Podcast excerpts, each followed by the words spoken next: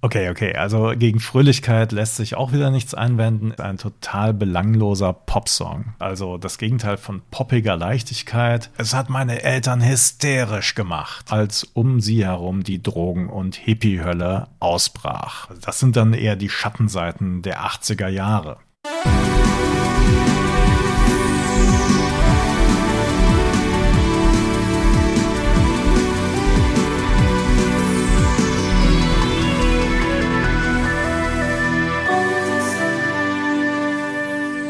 Moin und hallo zu Balls of Summer, dem 80er Podcast. Und nachdem es in der letzten Folge eher untergründig zuging mit Abwärts, geht es heute wieder zurück an die Spitze. Qualitativ natürlich immer, aber auch an die Spitze der Charts.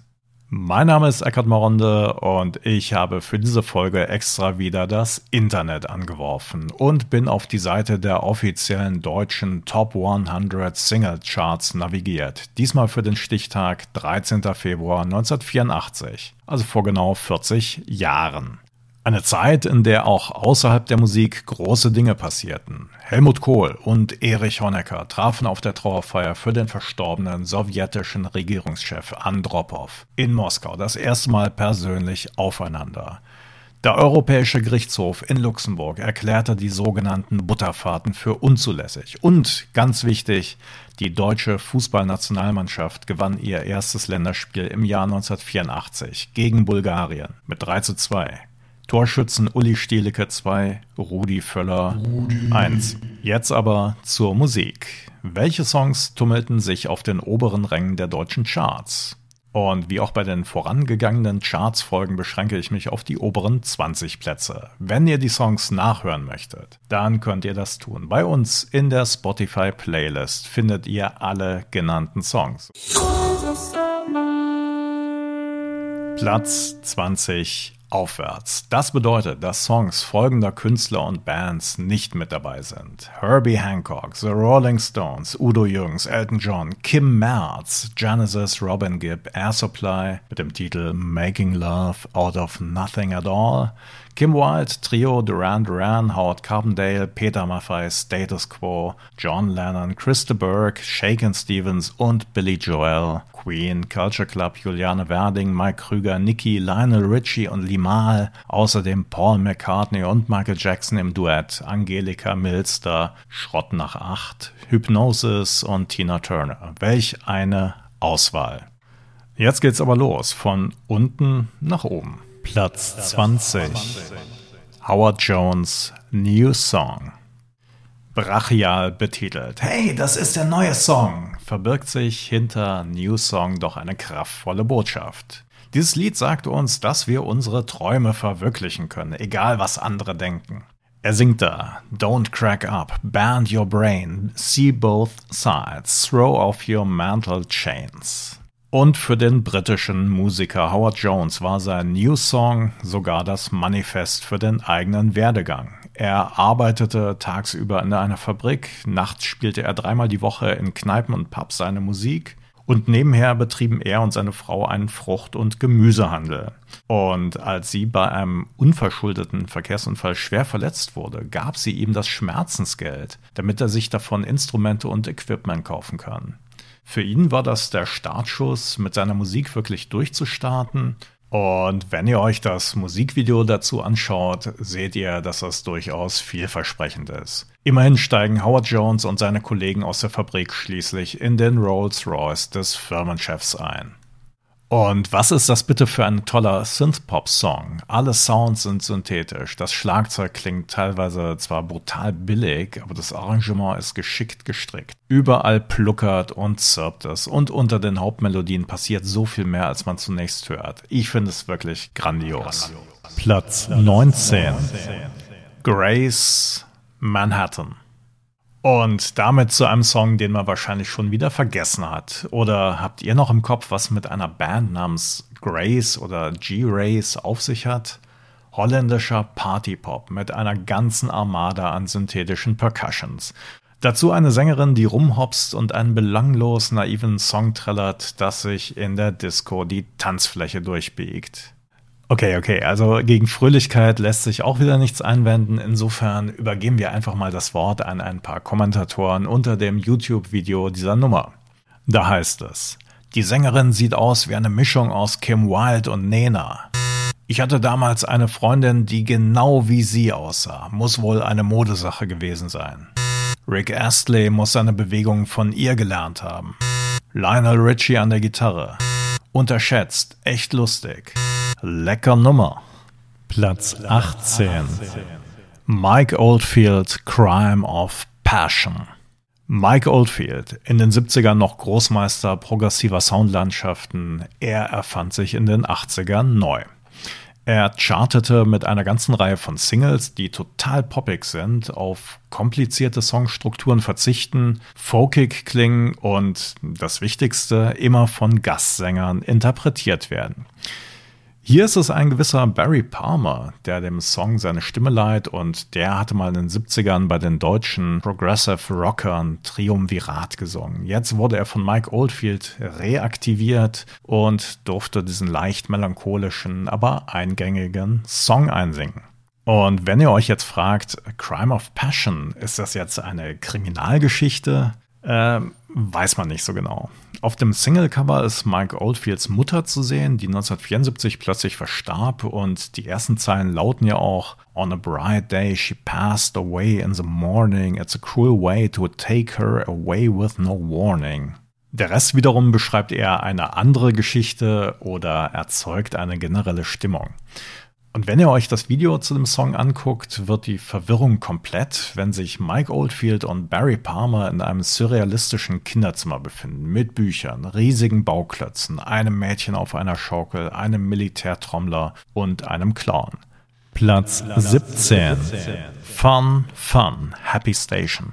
Und damit sind wir bei der tanzbarsten Seite von Italo Disco angelangt. Der Bandname Fun Fun verspricht nichts weniger als Spaß, Spaß. Der Songtitel Happy Station verschärfte Fröhlichkeit. Und wenn das Stück in der Disco des Vertrauens gespielt würde, wäre ich vermutlich, da bin ich ganz ehrlich, sofort auf der Tanzfläche. Spannend ist, dass der Song zwar im Studio von Sängerinnen eingesungen wurde, die wurden aber in Videos und bei Playback-Auftritten dann durch zwei blonde, tanzende Models ersetzt. Also außer der Haarfarbe ganz ähnlich wie bei The Flirts oder Milli Vanilli, nur dass sich daraus bei letzteren ein großer Skandal entwickelte. Warum der Song so ein Erfolg wurde, immerhin erreichte die Nummer Platz 11 in den Charts, ich glaube, rational kann man das gar nicht begründen. So sehen das auch reihenweise YouTube-Kommentatoren unter dem Video, die ich an dieser Stelle kurz zitieren möchte. Great Italo Disco. I got the record and very happy. Ich hatte die 12 Zoll und sie trieb meine Eltern in den absoluten Wahnsinn. Großartiges Lied. Ich habe das Lied damals jeden Tag sehr laut in meinem Schlafzimmer gespielt. Es hat meine Eltern hysterisch gemacht. Wenn dieses unglaublich alberne Lied dich auf eine Weise anspricht, die du dir nicht erklären kannst, sind wir Seelenverwandte. Platz 16. Pat Benatar, Love is a Battlefield. Liebe ist ein Schlachtfeld. Das wusste die amerikanische Sängerin Pat Benatar bereits 1984. Woraus Rammstein später auf sehr hintersinnige Weise Folgendes ableiteten – Sex ist eine Schlacht, Liebe ist Krieg. Hier geht es aber weniger philosophisch um die Liebesbeziehung zweier Menschen zueinander, die nicht ohne Konflikte bleibt, für die es aber zu kämpfen lohnt. Im Musikvideo wiederum geht es um eine von Banneter angezettelte Rebellion, die schließlich glücklich verläuft. Die Sängerin, damals übrigens schon 30 Jahre alt, spielt ein rebellisches junges Mädchen, das von seinem Vater aus dem Elternhaus rausgeworfen wird. Sie landet als Taxitänzerin in einem heruntergekommenen Club in der Stadt und bringt ihre Mitstreiterin gegen den Clubbesitzer auf, nachdem jener eine der Tänzerinnen belästigt hatte. Das brachte der Sängerin bei den MTV Video Music Awards immerhin eine Nominierung in der Kategorie Best Female Video ein was es nicht alles für Kategorien gibt. Der Song ist eine gelungene Kombination aus elektronischen Elementen und, na, ich sag mal, richtigen Instrumenten. Also der doch sehr hörbaren Gitarre und dem Schlagzeug. Also eine sehr authentische, zeitgenössische Interpretation von Poprock. Und was mich immer beeindruckt hat, ist einmal die Rauschstimme von Pat Benatar sowie dieser Slide-Gitarreneffekt nach dem We Are Young im Refrain. Und das könnt ihr selbst nachhören bei uns, wie immer in der Spotify-Playlist. Platz 15. Rigera No tengo dinero.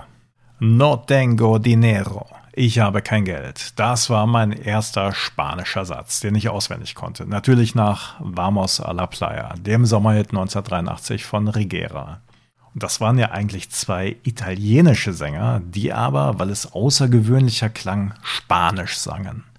No tengo dinero sollte aber der letzte große Erfolg für die beiden werden, jedenfalls international. Vielleicht lag es ja daran, dass die beiden danach zum italienischen Militär eingezogen wurden. Naja, andere Zeiten, andere Probleme. Der Sound ist ein weiteres gelungenes Beispiel für Italo-Disco, wobei besonders der zweite Teil, nämlich Disco, ganz groß geschrieben wird. Der Text hingegen ist erstaunlich ja, unfröhlich, also das Gegenteil von poppiger Leichtigkeit. Es geht um das Thema Geld und wie der Mangel daran die beiden Sänger davon abhält, am modernen Lebensstil, den sie um sich herum sehen, zu partizipieren. Und um ihr Lied bekannt zu machen, wurde dann auch ein Video produziert, das diesmal sogar ein animiertes Filmchen ist. Und wenn man sich das mal anguckt, dann ja, denkt man wirklich so, wow, die Technik damals, die war echt weit. Das ist schon allerhand. Also es sieht ziemlich futuristisch aus, ziemlich postmodern, stilistisch sogar ziemlich zeitlos. Äh, was natürlich auch für die Tanzmoves der beiden Sänger gilt. Ne? Wichtig ist es, auf der Stelle von einem Bein auf das andere zu wechseln, dabei die Arme hin und her beziehungsweise von unten nach oben zu werfen. Und mein Kollege Alex hat das in letzter Zeit heimlich geübt. Mittlerweile kann er das perfekt. Platz 14. Yes, Owner of a Lonely Heart. Und damit zum Thema 70er Progressive Rock Dinosaurier kommen in den 80ern an. Oder wie drehe ich den Sound auf links, ohne ihn komplett zu ändern? Und damit sind wir im Bereich der Produzenten angelangt, die durch ihre Ideen teilweise den Sound der 80er miterfanden. Wir sprechen über Trevor Horn, der ABC, Frankie Goes to Hollywood und Grace Jones produziert hat und sich damit als Visionär selbst Denkmäler gesetzt hat. Trevor Horn arbeitete jetzt also mit Yes zusammen und übrigens war mal kurzzeitig sogar deren Sänger. Und für deren Album suchte er noch eine Hitsingle. Die war dann mit Owner of a Lonely Heart schnell ausgemacht, äh, allerdings nur von ihm selbst. Die Band wollte den Song eigentlich gar nicht aufnehmen.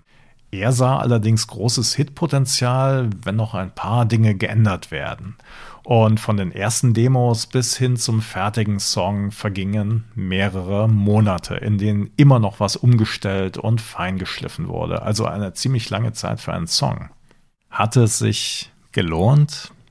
Na klar, denn auch heute noch sind die krachigen Synthes, die knalligen Drums und die rasiermesserscharfen Gitarrensounds absolute Trademarks. Also Sounds, die man nur mit diesem einen Song verbindet. Und das ist absolut positiv gemeint.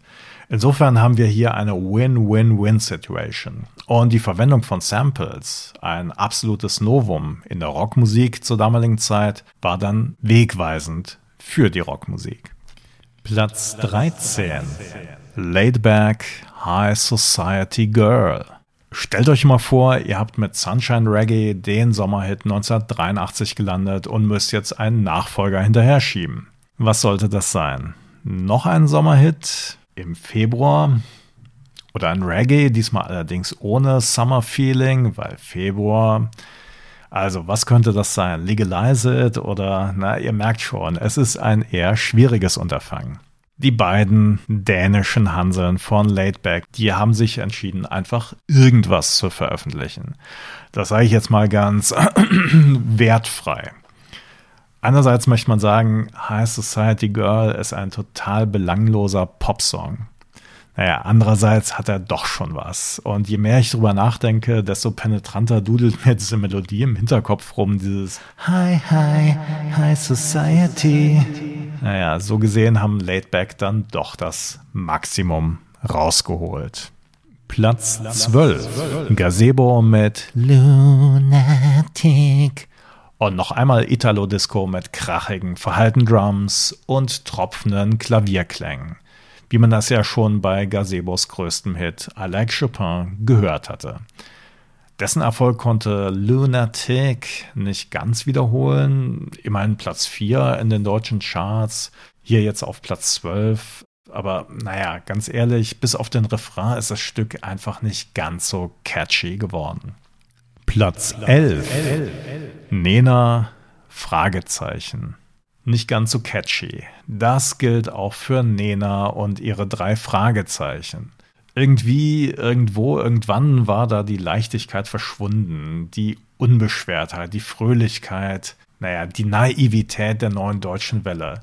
Stattdessen jetzt ein verhaltener Song mit einem Text, der Unsicherheit und Unentschlossenheit ausdrückt und, naja, damit die Jugend angesprochen hat. Man konnte sich damit vermutlich ganz gut identifizieren. Aber ganz ehrlich, äh, wo ist da der große Refrain? Wir hatten 99 Luftballons, wir hatten nur geträumt. Wo ist da der Refrain? Ist er geklaut worden, im Proberaum geblieben? Aber wir wollen natürlich auch die positiven Dinge nicht unter den Teppich kehren. Das Saxophon-Solo am Ende ist ganz stark. Und wenn ihr euch das offizielle Video zu dem Song anguckt, dann entgehen euch auch nicht die verliebten Blicke, die sich Nena und Schlagzeuger Rolf Brendel zuwerfen. Das ist wirklich ganz herzig. Platz 10. Thompson Twins mit Hold Me Now. Und damit zu einer Band, die immer durch zwei Dinge auffiel. Einmal die verrückte Optik, also hochtupierte, punkige Frisuren, die nur durch exzessiven Einsatz von Haarspray verwirklicht werden konnten. Beziehungsweise im Fall von Bassist Joe Leeway waren es lustige Rasterzöpfe. Außerdem trug Percussionistin Alana Curry XXL Hutmode der Kategorie Bratpfanne oder Ofenrohr. Das andere sind die Songs an sich. Also üblicherweise beginnen sie immer langsam, um sich dann immer weiter in ihrer Intensität zu steigern und dann im Refrain wirklich alles aufzufahren, was möglich ist. Stellt euch ein Stadion vor und dann erschallt aus tausenden Kehlen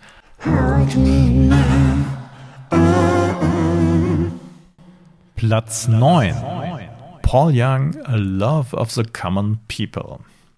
Eine Stimme, die man immer erkennen wird, ob man sie mag oder nicht. Samtig, karamellig, soulig. Paul Young als Vertreter des Blue-Eyed Soul, also Soulmusik von weißen Interpreten. Und er hatte sich einen alten Song der weißen Boyband The Four Preps vorgenommen, also vier jungen, adretten, seitengescheitelten Buben mit einem weißen Lächeln und Fashionanzügen, die im Januar 1967 mit diesem Song an die Öffentlichkeit gingen, als um sie herum die Drogen- und Hippie-Hölle ausbrach.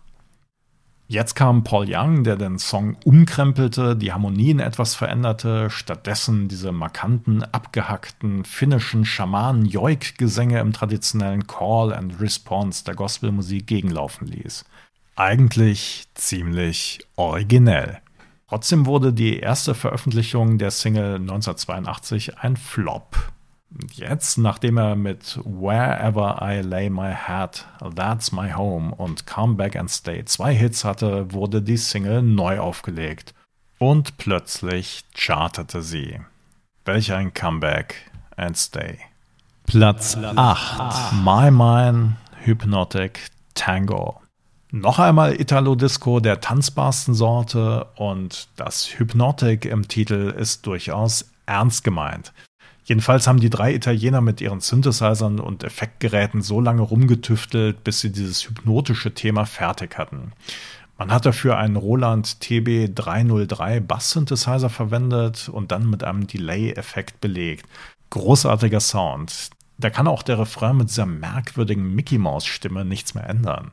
Und letzten Endes erlebte sowohl der Hypnotic Tango von My Mind als auch der Synthesizer mit der Acid House Welle Ende der 80er Jahre einen zweiten Frühling. Diese Basslinie wurde immer wieder gesampelt und der Synthesizer einfach zweckentfremdet, indem die Regler einfach so weit aufgedreht wurden, bis die Sounds nichts mehr mit Bass zu tun hatten. Platz 7 The Catch 25 Years Wer kennt den Song nicht? Mit diesem hohen Gesang von Sänger Don Snow, sowie diesem Amboss-Klang, der den Rhythmus vorgibt und den Song so antreibt, wie sich ein schwerer Zug langsam, aber unaufhaltsam in Bewegung setzt. Komischerweise war 25 Years eigentlich nur in Deutschland so ein richtig großer Hit, kam bis auf Platz 3 der Charts, während das in anderen Ländern nicht für höhere Regionen in der Hitparade reichte. Und 25 Years blieb dann auch der einzige große Hit für The Catch. Ich habe so eine Ahnung, warum das so war, weil 25 Years einfach nicht repräsentativ für die restliche Musik gewesen ist. Die nachfolgenden Singles waren eher funkiger Pop und der Sänger sang eben auch ohne dieses markante Falsett. So blieben The Catch ein echtes One-Hit-Wonder. Aber 25 Years darf natürlich auf keiner 80er Jahre Party fehlen. Platz 6. The Rocksteady Crew mit Hey, you, the Rocksteady Crew. Und damit zu einem weiteren One-Hit-Wonder. Wobei die Musik bei The Rocksteady Crew sowieso immer an zweiter Stelle stand. Die Band war eher ein Extremsportverein in der Disziplin Breakdance. Mit der Betonung auf Verein, wenn man sich den Werdegang der Crew so durchliest. Da geht es um rivalisierende Tanzcrews auf den Straßen von New York. In die Crews konnte man nur aufgenommen werden, wenn man in einem Dance Battle gegen Mitglieder gewonnen hatte. Die einzelnen Crews waren in Chapter aufgeteilt, die allerdings erst genehmigt werden mussten, worauf sich Mitglieder wieder rivalisierenden Crews anschlossen. Also alles ganz schön wild äh, oder auch nicht. Und eigentlich so spannend wie eine Vorstandssitzung des Kleingartenvereins in Bottrop Kirchhellen. Aber es geht ja um Breakdance und das war natürlich eine große Sache. Also wenn ich mich an meine Schulzeit zurückerinnere, ja, gab es da eigentlich niemanden, der sich so krass auf dem Boden wie ein Kreisel drehen konnte, dann wieder hoch auf die Beine springen und dann in einem Freeze zu verharren. Also das erforderte schon ziemlich viel Körperbeherrschung und noch mehr Übung bzw. Training. Und da war das Video bzw. waren die Auftritte schon ziemlich große Kunst. Der Song Hey You, The Rocksteady Crew wiederum war da meiner Meinung nach nur die passende Untermalung. Also muss man sich den Song so anhören? Ich denke nein. Warum es letzten Endes aber keinen weiteren Erfolg gab, ähm, war ein übler Plattenvertrag. Die Plattenfirma hatte die Rocksteady Crew ziemlich über den Tisch gezogen.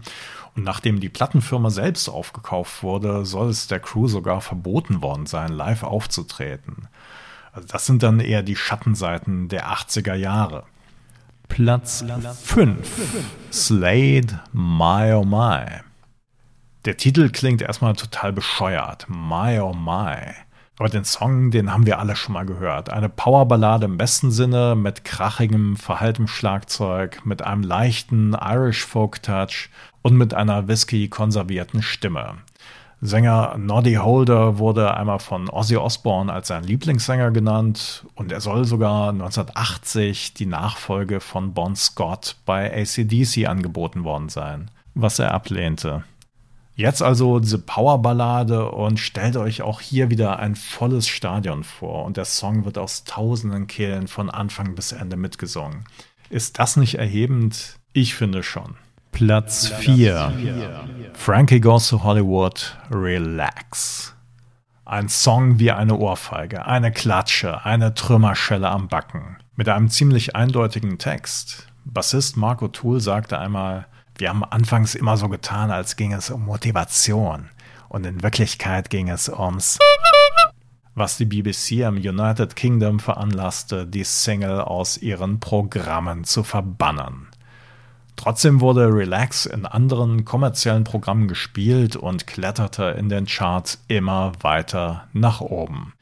So auch in Germany, wo die Single ab Ende Februar 1984 die Pole Position für insgesamt sechs Wochen einnehmen sollte. Der Rest ist eigentlich Geschichte. Produzent Trevor Horn lieferte mit der Produktion in diesem markanten Rhythmus eine seiner feinsten Arbeiten ab. Frankie Goes to Hollywood wurden zu Superstars und selbst im altehrwürdigen Boys of Summer Podcast wurde dem Debütalbum Welcome to the Pleasure Dome eine eigene Folge gewidmet. Folge Nummer 7. Wie lange ist das bitte schon her? Hört auch hier mal rein. Platz 3. Masquerade Guardian Angel. Und damit zu den letzten drei Platzierungen. Und hier geht es sehr stark um Stimmen. Fangen wir an mit Masquerade und Guardian Angel. Dahinter verbarg sich niemand anders als Drafi Deutscher, also Mr. Marmor, Stein und Eisenbricht, der den Song schrieb und einsang und unter diesem Pseudonym veröffentlichte. Bei Playback-Auftritten war es dann auch nicht Drafi Deutscher, der die Lippen zum Song bewegte, sondern junge Darsteller, die sich hinter einer Maske, ob aufgemalt oder vorgesetzt, verbargen. Was kann der Song? Ich würde mal sagen, Schlagerhaftigkeit, Schlagerhaftigkeit, Schlagerhaftigkeit. Dazu ein Sound, der an Hall getränkt ist oder vielleicht besser ertränkt, je nachdem, welche Vorlieben man hat. Aber er hat offensichtlich viele Menschen angesprochen, sowohl mit dem Text als auch der Melodie, so sehr, dass es dazu gleich noch eine Steigerung gibt. Platz 2. The Flying Pickets Only You. Aber zunächst zu A Cappella und einer Band, die es heute noch gibt, auch wenn seit 1991 keins der Originalmitglieder mehr dabei ist. Only You ist ein Remake des 1982er Hits des britischen Synthpop-Duos Yazoo, also Alison Moyer am Mikrofon und dem ehemaligen Depeche Mode-Mitglied Vince Clark heute Erasure an den Tasten. Ein Song, der instrumental schon ziemlich runtergestrippt war und sich eigentlich ideal für diese A Cappella-Version eignete. Und The Flying Pickets hatten damit einen Riesenerfolg. Im UK landeten sie damit äh, die Nummer 1 zu Weihnachten, ganz wichtig.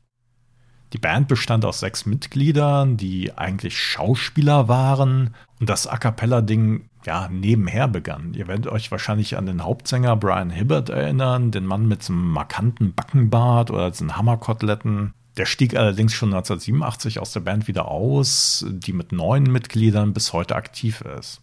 Der Song erreichte nicht nur im UK Platz 1, sondern auch in Germany, war damit erfolgreicher als das Original von Yazoo und äh, das ist ganz witzig, galt als das Lieblingslied von Premierministerin Maggie Thatcher. Ein Umstand, der eine gewisse Ironie in sich barg, denn Thatcher auf der einen Seite und die Band auf der anderen Seite trennten politisch äh, schon ganze Welten.